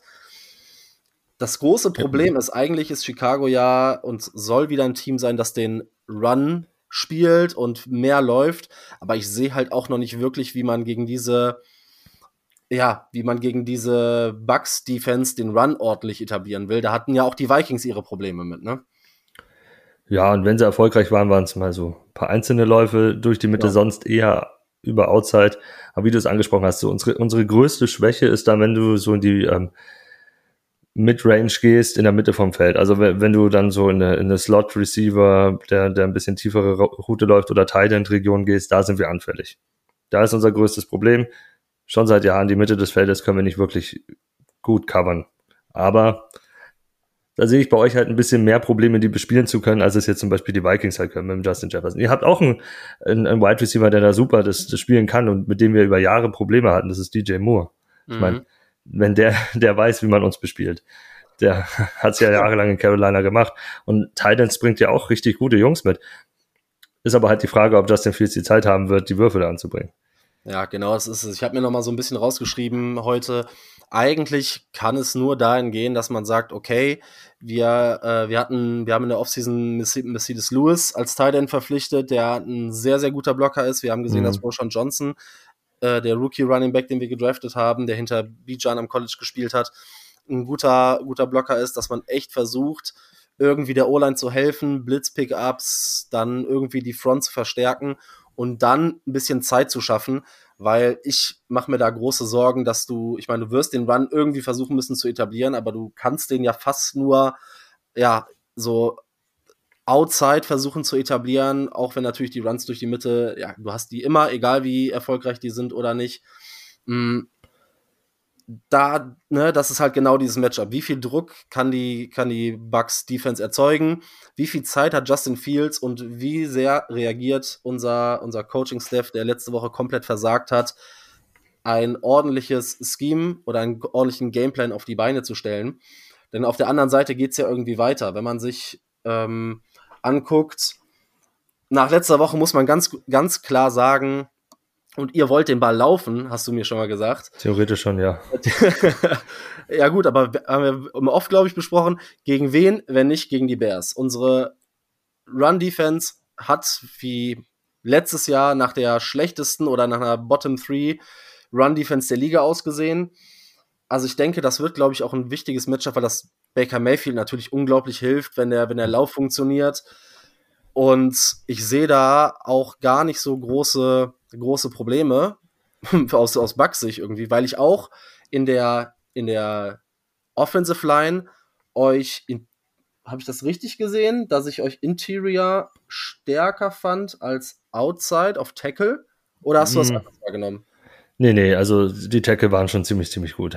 Okay. Weiterhin. Also Tristan Wirfs dafür, dass er von Right, äh, right Tackle auf Left, Left, Tackle gewechselt ist und sein, sein erstes richtig regular Spiel da gemacht hat links, äh, richtig stark ausgeschaut. Selbst unser Right Tackle hat dafür, dass er letztes Jahr als Guard, als Left Guard immer verbrannt wurde, wirklich solide gespielt. Ähm, Interior sah so lala aus. Es kommt drauf an, Pass Blocking, Pass Protection waren sie alle ganz okay, fand ich. Es war eher das Run Blocking. Das wird halt okay. halt die Frage gegen euch.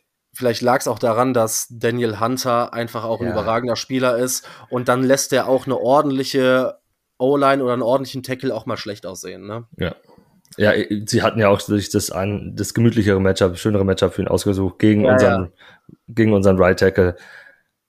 Solltet ihr auch machen. Also ihr solltet Janik auch auf links stellen. Ja, hat jetzt in, der, in dem Spiel gegen die Packers maßgeblich rechts gespielt. Also dann ja, da wäre es Christian Worth schwierig. Das ist schwierig. Er hat ja letztes Jahr, also Top Tackle of Right auf der rechten Seite letztes Jahr, muss man auf jeden hm. Fall sagen. Und da muss man halt gucken, ne, wie ist die auch die Interior der, der Bucks O-Line. Also ich glaube, das ist so ein wirkliches Thema, auf das es ankommen wird, und zwar auf die Trenches. Denn wenn unsere Interior D-Line ähnlich wie gegen die Packers ums Verrecken nicht schafft, den Run, also ich glaube, Aaron Jones hatte gefühlt über acht Yards im, im Schnitt äh, pro Lauf. Also und ich ja, meine, die, weiß, Packers, meinst, ja. ne? ich mein, die, ich mein, die Packers haben mit Aaron Jones und AJ Dillon zwei richtig gute Running Backs und die haben eine bärenstarke O-Line. Da siehst mhm. du halt auch nochmal schlechter aus. Ich will es jetzt nicht schönreden, denn es war katastrophal. Aber ich hoffe natürlich aus Bears Sicht, dass es gegen die, gegen die Bucks nicht so schlecht aussieht. Aber das ist halt auch wieder so ein Matchup. Ja, ich glaube, das ist halt auch ein Ding, was man sich angucken muss, weil das sind beides keine Quarterbacks, die aktuell mit ihrem Arm die Spiele gewinnen wollen. Und dann bin ich mal, die, bin ich mal gespannt, weil ich glaube nicht, dass die Bears den Run etablieren können bei den Bucks. Wie offensichtlich bist du da, dass das funktioniert? Also, dass wir, dass wir gegen euch den Lauf etablieren, boah, das weiß ich nicht. Also, wird schwierig. Ich glaube, die Chance ist besser als gegen Minnesota, dass man ein bisschen mehr läuft, ein bisschen erfolgreicher läuft, aber ein bisschen mehr heißt ja auch nicht, dass das am Ende richtig gut ist. sollte schon mal so ein, so ein Step in die richtige Richtung sein, hoffentlich. Äh, viel wichtiger ist halt, wie hoch haltet ihr den Druck auch ähm, inside auf, auf Baker. Natürlich outside genauso, aber speziell bei euch inside, weil ich sehe euch halt schon außenrum auch so aufgestellt auf euren Linebacker-Positionen und äh, ähm, auch auf Corner, also speziell Nickel Corner mag ich sehr gern von euch oder auch mhm. ähm, Safety, äh, Jaquan Prisker, dass, dass ihr so, so ein Baker, wenn er rausscrambled, schon richtig unter Druck setzen könnt, dass ihr da nicht so viel Yards erlauben würdet mit den, mit diesem Quartett. Das, also das schätze ich sehr, sehr hoch ein. Oder auch wenn ihr mit drei Linebackern spielt, auch ein Jack Sandburn ist dafür ja gemacht, dass ihr Baker da, da wehtun könnt, wenn er ein bisschen rausgeht aus der Pocket. Ja, generell, äh, um nochmal auf Baker zu sprechen zu kommen, wie über, also ich meine, seine Mentalität, um die weiß man ja, ne? Die kennt ja, man. Äh, wie hyped ist man, egal wie man das sportlich einschätzt. Er ist ja schon ein Typ, der einen mitreißen kann irgendwie. Total. Weil ich finde ihn als Typ schon geil, ne? Ja. Wenn er, auch wenn er scrambled und dann getackelt wird und ich habe nur, ich habe eine Szene, wo er zwar das First Down beim äh, Third Down nicht schafft, aber nimmt einen Tackle von einem Corner mit, der Corner fliegt weg, er steht da, der Corner feiert sich ab, aber so das Scramblen hat er ja auch noch drin, ne? Der der genau. schafft ja auch ein Team mitzureißen und die Shotplays kamen ja auch an, weil er hat ja diese Ganzlinger Mentalität, gerade wenn er aus Play Action irgendwie kommen kann. Dann ähm, ist er ähm, gefährlich, ja. Dann kann er gefährlich werden, ne? Und Wie? wir haben ja auch ein neues System, das das relativ spannend ist, weil, weil früher waren wir Buccaneers sehr ausrechenbar. Es war relativ klar zu sehen, was kommt. Jetzt ähm, unter Dave Canellis, der aus Seattle gekommen ist äh, und ein sehr ähnliches System halt spielen lässt, wie man jetzt letztes Jahr bei den Seahawks gesehen hat, äh, was Geno Smith auch gut getan hat, äh, sieht man halt oftmals die gleiche Formation, aus der aber hunderte unterschiedliche ja. Spielzüge und Routen und alles gelaufen werden können, was es halt für einen Gegner extrem schwierig macht, was es sehr leicht für einen Quarterback und einen Wide Receiver machen sollte. Und was man auch gesehen hat letztes, im letzten Spiel schon, was ähm, Mismatches wirklich kreiert. Wir haben, glaube ich, nie so oft Mike Evans auf kürzeren Routen gesehen oder äh, nach, nach äh, Cut-Ins und sowas oder mal halbert als, als Big Slot rumlaufen sehen. Das, das wird eine Herausforderung für euch, weil halt Evans und Godwin, mit dem die Connection von Baker super war, muss man halt einfach ja. sagen. Ja. Sind halt schon zwei Receiver, glaube ich, die für eure zwei Cornerbacks doch ein, ein Regal zu hoch sind. Auch wenn ich die Jungs ja. mag, die ihr habt. Ja, sind halt beide super etabliert. Da wird es halt drauf ankommen, wie gut Baker sie in Szene setzen kann. Weil was ja. du gesagt hast mit Canales, hat mir richtig gut gefallen. Ähm, du sagst, er kommt aus, aus Seattle. Hat man mhm. ja letztes Jahr auch eigentlich eine, eine sehr, sehr unterhaltsame Offense gesehen und man hat schon Ansätze gesehen. Man muss natürlich trotzdem sagen, man ist mit Baker so ein bisschen limitiert, was das Passing Game betrifft. Wer weiß, wie, wo die Entwicklung noch hingehen kann. Vielleicht hat er jetzt seinen Spot. Ich meine, er hatte ja auch ein, ein richtig gutes Jahr in, in Cleveland. Mhm. Ähm, deshalb will ich das auch noch gar nicht ausschließen, wenn du ihn gut schemst, dass da auch viel bei rumkommen kann. Und gerade was du gesagt hast, diese Flexibilität, du hast natürlich mit Chris Godwin einen Slot-Receiver, der unfassbar gefährlich ist äh, irgendwie auch ein Target Hawk, der mhm. ist, ja, ist ja keine Seltenheit, dass der mit 8 plus Targets oder 8 plus Catches äh, aus dem Spiel rausgeht. Mike Evans, gerade beim Touchdown hat man gesehen, diese tiefe Post-Draw oder mit dem Double Move dann, ne? Und ja, dann, das ist seine äh, Stärke. Äh, das ist halt schon gut. Und wenn du dann, also da kannst du ja fast nur sagen, okay, wenn wir jemanden da irgendwie Man spielen lassen, dann brauchst du einen tiefen Safety, der da noch ein Auge mit drauf hat, weil alleine von seinen physischen Fähigkeiten kannst du Mike Evans ja wahrscheinlich bei tiefen Bällen im 1 gegen 1 kaum verteidigen. Ja, also das, das können nur eine Handvoll von Receivern, in, äh, von Corners in der NFL. Das ist halt einfach so, der, der ist physisch der überlegen mit seinen, was er, 6'4 groß und alles und extrem lange Arme und halt diese Erfahrung dahinter, diese, ja. diese, diese Körperspannung, die er da aufbaut und dass er halt immer wirklich am Catchpoint auch am höchsten Punkt ist und alles, wenn der Ball ankommt, das ist schon, ist halt viel Erfahrung und viel, viel, viel, viel Talent. Landet Mike Evans dieses Jahr wieder bei 1000 Yards ja, ja. plus? Ja, okay. Wenn, wenn, er sich nicht schwerer verletzt, macht das Mike Evans immer. Mike Evans hat es mit Mike Lennon geschafft. Mike Evans hat es mit Josh McCown geschafft. Mike Evans schafft es mit jedem Quarterback. Okay, sehr gut. Da, äh, da bin ich gespannt. Äh, ich, ich mag Mike Evans, äh, muss nicht unbedingt gegen, gegen Chicago sein, aber das ist halt auch, sind so Matchups, mm, ich glaube, dass es tatsächlich schwierig wird, also die Receiver komplett zu covern. Ich mache mir mehr Sorgen aufgrund des Schemes, weil wenn wir das gleiche spielen, wenn ähm, Williams, unser Defensive Coordinator, das genauso handhabt wie gegen Green Bay, dann, dann regnet tiefe Pässe auf, auf, ähm, entweder auf Evans oder du hast halt immer riesengroße Löcher, weil wir die äh, Safeties so tief gespielt haben äh, für, für Godwin. Wir hatten teilweise Plays, da war Dritter und 13 und die Safeties standen über 20 Yards tief. Also ja, ja, das ist ja. halt super. Ne, das, da hast du im Prinzip das Gleiche, was du bei dem Bucks gegen Vikings Spiel gesehen hast, dass ein Jefferson mit den Crossern in Slot zwischen Linebacker und Safeties gekommen ist. Und so ein, und so ein Godwin kann ja vor oder hinter den Linebackern, also gerade auch was das Route Running angeht, unglaublich viel machen. Auch wenn du natürlich da so einen Linebacker wie einen Tremaine Edmonds hast, der die Reichweite und die, und die, ja, die Athletik hat, auch da irgendwie mitzuhalten, aber das ist natürlich eher gegen Titans als, als gegen so Receiver wie Chris Godwin. Deshalb bin ich sehr gespannt. Ich kann mir nur vorstellen, dass bei uns ist es in der Regel so, dass Jalen Johnson, unser als Corner 1, dann wahrscheinlich auch Mike Evans shadowen wird übers Feld mhm. und dass man dann so ein bisschen gucken wird, dass mit Eddie Jackson so ein Auge mit äh, draufgeworfen wird. Kyler Gordon im Slot hat auf jeden Fall kein schlechtes Spiel gemacht und ich bin mal sehr gespannt, was Tyreek Stevenson dann äh, für Aufgaben kriegt, weil vom Skillset würde ich eigentlich gerne, aber vielleicht sehen wir das in den nächsten Jahren mal, Tyreek Stevenson gegen Mike Evans sehen, weil diese Physis, die, die Tyreek Stevenson mitbringt, die, die hat man auf jeden Fall jetzt gesehen, gerade im Screen Game, da hat er schon ein paar Screens gut weggeblasen. Wer ist denn noch so dahinter im, im Receiver Corp, der, auf dem man ein Auge haben sollte, der gefährlich werden kann? Äh, unser, unser Rookie dieses Jahr, ich glaube, fünfte, sechste Runde, Trey Palmer von Nebraska. Der hat in der Offseason für, für ein paar Furore gesorgt, tolle Catches, auch eine sehr gute Connection gehabt, auch mit Baker im Training und auch im Spiel teilweise. Der bringt halt Speed mit. Der ist groß und hat wirklich Geschwindigkeit. Ich glaube, das wird auch so dieses Matchup dann für Stevenson werden, wenn ein paar Mal auf dem Platz ist, weil ich glaube schon von, von der Länge und auch der Geschwindigkeit kann Stevenson mit ihm mithalten.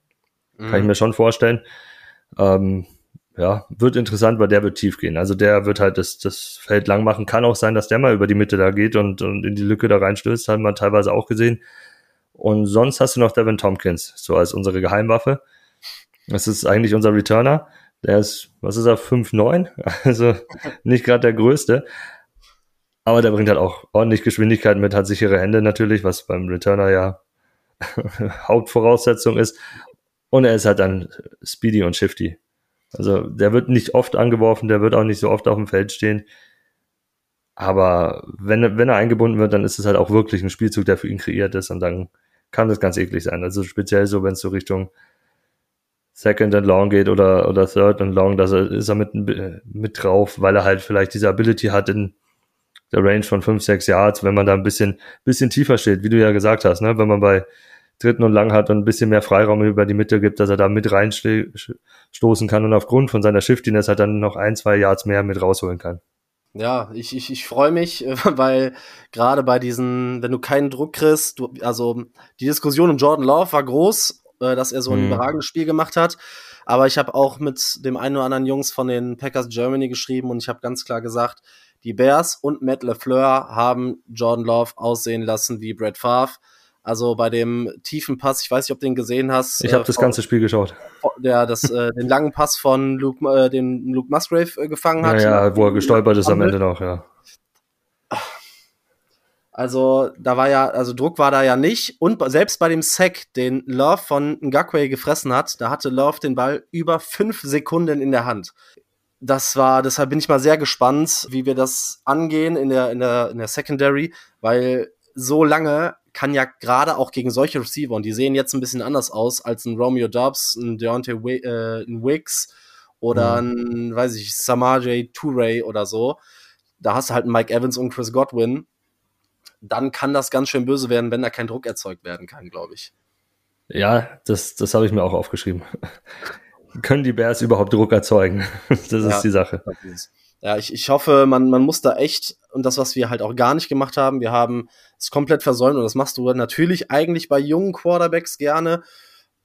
Du blitzt die, du musst irgendwie Druck erzeugen, und wenn du einfach stur bei deinem Foreman Rush bleibst, der einfach aufs Verrecken keinen Druck erzeugen kann, dann kann auch deine junge Secondary oder auch eine erfahrene Secondary hält keine Coverage nee. vier bis fünf Sekunden. Das ist ja unmöglich. Und dann hast du, wie gesagt, so einen, so einen Route Runner wie Chris Godwin, der unfassbar gefährlich wird. Und dann hast du ein Red Zone Target wie ein Mike Evans. Ich, ich, ich weiß es auch noch nicht. Ich bin da noch ein bisschen, ich bin da sehr, sehr zwiegespalten, was das Spiel angeht. Wobei man natürlich auch nach Woche eins, man hat viele Overreactions. Ich glaube, Bestimmt, man weiß noch nicht wirklich, wer die Teams sind. Ähm, die Bucks haben überrascht, die Bears haben sehr, sehr enttäuscht. Aber direkt die Frage, wir haben jetzt viel über die, über die Trenches gesprochen, wo wahrscheinlich das Spiel entschieden werden kann. Können die Bears den Run stoppen? Können die Bucks ohne Pressure den Ball verteilen? Was würdest du sagen oder wie ist so deine Einschätzung? Was muss passieren? Was muss gut laufen? Was muss schlecht laufen, damit die Bears überhaupt in die Region kommen, wo wir darüber reden, die Bears gewinnen dieses Footballspiel? Also erstmal, unrealistisch ist es nicht. Ich glaube, die Buccaneers sind ein Team, wie du sagst, wir wissen noch nicht, was wir, was wir da kriegen. Mhm. Äh, wichtig, du musst diesen Interior, Interior-Druck rausnehmen und dadurch Fields ein bisschen Zeit zu geben.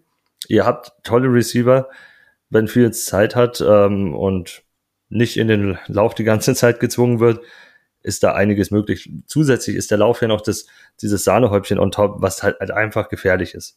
Na, also vielleicht passiert es auch dadurch, wenn, wenn am Anfang ein bisschen zu oft Pressure kommt, also zu viel Pressure kommt, dass es einfach von Fields ausgenutzt wird und der halt läuft. Und dass im Laufe des Spiels dann so ein Adjusten der Buccaneers Defense kommt mit ein bisschen weniger Druck, Mhm. um halt die Laufwege von Fields zuzumachen, weil er dich, weil er dich killt. Dann ist halt die Frage, kann Fields den nächsten Step machen und äh, dann die Receiver bedienen und halt die, diese Lücken speziell in der Mitte, die ich erwähnt habe, mit, äh, mit über Moore und über Cole Kmet und Tonyan habt ihr, glaube ich, noch als zweiten, ne? Ja. Könnt ihr die ausnutzen? Das Mhm. ist halt die große Frage. Zwischendurch auch mal, auch mal tiefgehend, musst du, du musst die Corner outside angreifen, weil sonst stellen sie halt die Mitte dann doch irgendwann zu. Wird aber schwierig für euch, auch wenn da ein Claypool ist, von dem ich viel halte und auch ein, auch ein Mooney, aber wir haben halt auch zwei richtig gute Outside Cornerbacks. Das ist Mhm. daher spannende Geschichte. Aber es ist wirklich, ihr müsst schauen, dass der Druck minimiert wird, wie auch immer, ob es man einfach mit dem macht, dass Fields läuft und dass dann ein Adjusten von der Defense passiert und er dadurch dann im Laufe des Spiels mehr Zeit gewinnt oder halt einfach, äh, indem ihr den, den Inside-Druck von Anfang an irgendwie rausnehmen könnt oder minimieren könnt zumindest. Ganz rausnehmen ist ja unrealistisch. Das kann kaum eine O-Line. Genau, das, das wird nicht funktionieren. Ja, das, das, das klingt auf jeden Fall plausibel. Ich bin, ich bin sehr, sehr gespannt, ob das in die Richtung funktionieren kann. Richtung Ende. Mh, Tobi, was hast du? Ich weiß nicht, ob du für dich selber auch scoring-wise Spiele tippst. Ja, schon. Aber ja, okay. Dann sag uns doch mal, äh, wie das Spiel jetzt am Sonntag 19 Uhr ausgeht. Äh, 24-17 natürlich für meine Buccaneers, muss ich sagen. ja, ja, klar. Also ich bin mal gespannt, gerade in dieser Saison, wann der erste äh, Experte-Podcaster zu mir zu Gast kommt und sagt, okay, die Bears gewinnen das. Ich bin da sehr, sehr gespannt. Du, das muss ich bei Ähm, jedem Team machen. Das muss ich auch nächste Woche, wenn, falls ich, falls ich zu, zu den Eagles oder sowas gehe, muss ich mich auch hinstellen, das sagen, obwohl ich genau weiß, dass die Chancen, dass Ach die? Buccaneers die Eagles für- besiegen. Du Ja, gehst zu den Eagles und dann sagst du, ich tippe trotzdem auf die, auf die Bucks, ja? ja, das ist dann, Okay. ist dann schon so, ist dann schon so, äh, ja, sehr gut. böses Juju Ja. sonst, wenn man, wenn man es verschreit, weißt du. Ich bin auch mal gespannt, denn äh, nach euch ähm, ja, geht's ja für uns nach Kansas City. Ach, ja, kurz noch Mhm. vorher, ich, ich tippe, ähm, ja, also ich habe weniger von den Buccaneers erwartet, als ich äh, gesehen habe. Ich habe ähm, mehr von Baker gesehen als erwartet. Die Defense war erwartet gut und die, die Offense hat mich dann hier und da doch überrascht. Aber ich kann noch nicht mich dahinstellen und sagen, ey, nee, da, das verlieren wir. Aber ich bin bei dir. Ich glaube auch nicht, dass das so ein flashy Spiel wird. Ich glaube, das wird viel über die Defense entschieden. Ich, es wird, glaube ich, viele Three and Outs geben, kann ich mir vorstellen. Ich glaube, beide Probleme werden schon Probleme haben, den Ball zu bewegen. Hm. Ich tippe aber auf ein 20 zu 17 für Chicago. Ich glaube, es wird ganz, ganz eng. Es würde mich aber beides nicht überraschen. Aber mittlerweile wird mich in Chicago eh nichts mehr überraschen. Du kannst so ein Spiel kriegen wie letztes Jahr in Miami, dann scorest du mit einer deutlich noch, oder einer deutlich schwächeren Offense, scorest du 30 plus Punkte. Hm. Oder du fängst dir wie jetzt gegen die Packers ja so ein, so ein fast 40 Burger. Deshalb bin ich da sehr, sehr gespannt. Für uns danach die Woche geht's nach Kansas City. Also, wenn wir Ansatz, wenn wir quasi die Leistung gegen Green Bay, gegen die Buccaneers bestätigt sehen. Ja, Joe Kakao, also dann, und jetzt hat ja heute, ich glaube heute oder gestern, hat ja, kam ja die News, dass Chris Jones Ja, Ja, ja, das spielt. ist halt. es, es ist so geil, weil Jetzt hat er schön nächste Woche Zeit, um sich wieder einzugewöhnen. Und dann ist er gegen uns wieder bei 100 Prozent, gegen unsere Interior Offensive Line. Und dann ist Kelsey jetzt wahrscheinlich, dann ja wahrscheinlich auch wieder hundertprozentig da. Ja, und ich, ich, ich habe da, ich habe da gar keine Lust drauf. Vor allem freue ich mich richtig auf die Preview mit den, mit dem Chiefs-Experten. Aber wir müssen erstmal das Spiel gegen die Bucks spielen. Wir müssen da erstmal äh, irgendwie backbouncen, irgendwie. Wie glaubst du, läuft denn grundsätzlich eure Saison jetzt so weiter? Weil ich glaube, dass gerade in der Division, das Ding ist komplett offen. Mhm. Man hat die Bugs vorher so ein bisschen abgeschrieben. Ja, ich glaube, man muss da so ein bisschen resetten und einfach wirklich sagen, die Teams nehmen sich, wenn man das den ersten Spieltag zugrunde legt, nicht alle nicht viel. Ich glaube, das wird eine sehr, sehr enge Saison in jedem Spiel für euch, oder? Ja, wir, wir haben einen harten Schedule natürlich, weil wir letztes Jahr die Division gewonnen haben. Da spielst du gegen die Eagles, gegen die 49ers äh, und so weiter. Das, das tut natürlich weh. Das ja. sind Spiele, die, die extrem heftig sind. Dadurch, ja, gehen wir jetzt nicht ganz oben ran, aber ich glaube schon, dass, dass wir einen Winning Record am Ende äh, unter okay. besten Umständen hinkriegen können. Ich glaube schon, 9 mhm. und 8 ist drin und äh, damit, ich sag mal, wir werden Zweiter bei uns in der Division und wer weiß, in der NFC kann auch ein 9-8 Record auch für, ja. für, für die Wildcard reichen, weil ich da jetzt nicht so die Tiefe einfach dahinter sehe. Muss, ja. muss man schauen. Absolut. Äh, ich ich habe die Saints halt noch davor, so ungern wie ich das sage, weil ich glaube, das ist das gleiche. Verhältnis, das ihr zu den Packers habt, haben wir zu den Saints. Äh, nicht schön, aber das sind ja. halt irgendwie doch die, die am weitesten sind von, von den Spielern, die sie haben. Wenn man auf den Depth Chart schaut, ist schon sehr viel Erfahrung dabei, sehr viel, ja, ja. Sicherheit. Also daher gehe ich in die Richtung Atlanta ist spannend, aber ich weiß halt nicht, ob Atlanta über das ganze Jahr so, wie sie, wie sie spielen, durchziehen können. Mhm. Gegen euch, also wenn sie jetzt, Stand jetzt diese Woche gegen euch spielen würden, wäre es natürlich die Hölle für euch mit ihren ganzen Runningbacks, die da ankommen und der O-Line. Ja, ja, ja. Aber ich glaube, wenn Teams es schaffen, bei denen den Run, den, den Lauf wegzunehmen, den Run wegzunehmen, einfach, ja. dann haben die ein Riesenproblem. Weil Ritter oder, oder auch Heineke dahinter könnten das, könnten das nicht ja, ja. auffangen in keinster Weise. Ja, auf jeden Fall spannendes Projekt, ähm, weil die nächsten Jahre werden ja dann für euch auch spannend wie entwickelt sich Baker, wichtigste Position, wie geht man auf Quarterback weiter. Wir werden das im Auge behalten. Ja. Und ja, dann sind wir, glaube ich, soweit durch. Tobi, ich äh, muss mich bei dir bedanken, dass du äh, Zeit gefunden hast, dass Sehr wir darüber gerne. sprechen konnten. Hat äh, Spaß gemacht und ich glaube, wir konnten tatsächlich relativ gut so ein bisschen rausarbeiten, worauf es jetzt am Sonntag ankommt.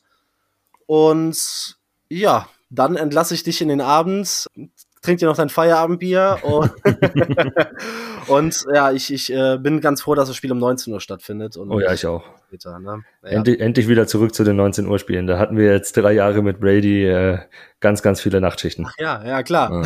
Äh, alle, alle wollten Brady sehen. Ja, richtig. In Amerika. Das war sehr anstrengend für uns, wenn du halt das immer fünf ich. bis sechs Nachtspiele hast. Und so. Ja. Das ist nicht oh, das ja. Schönste. Ja.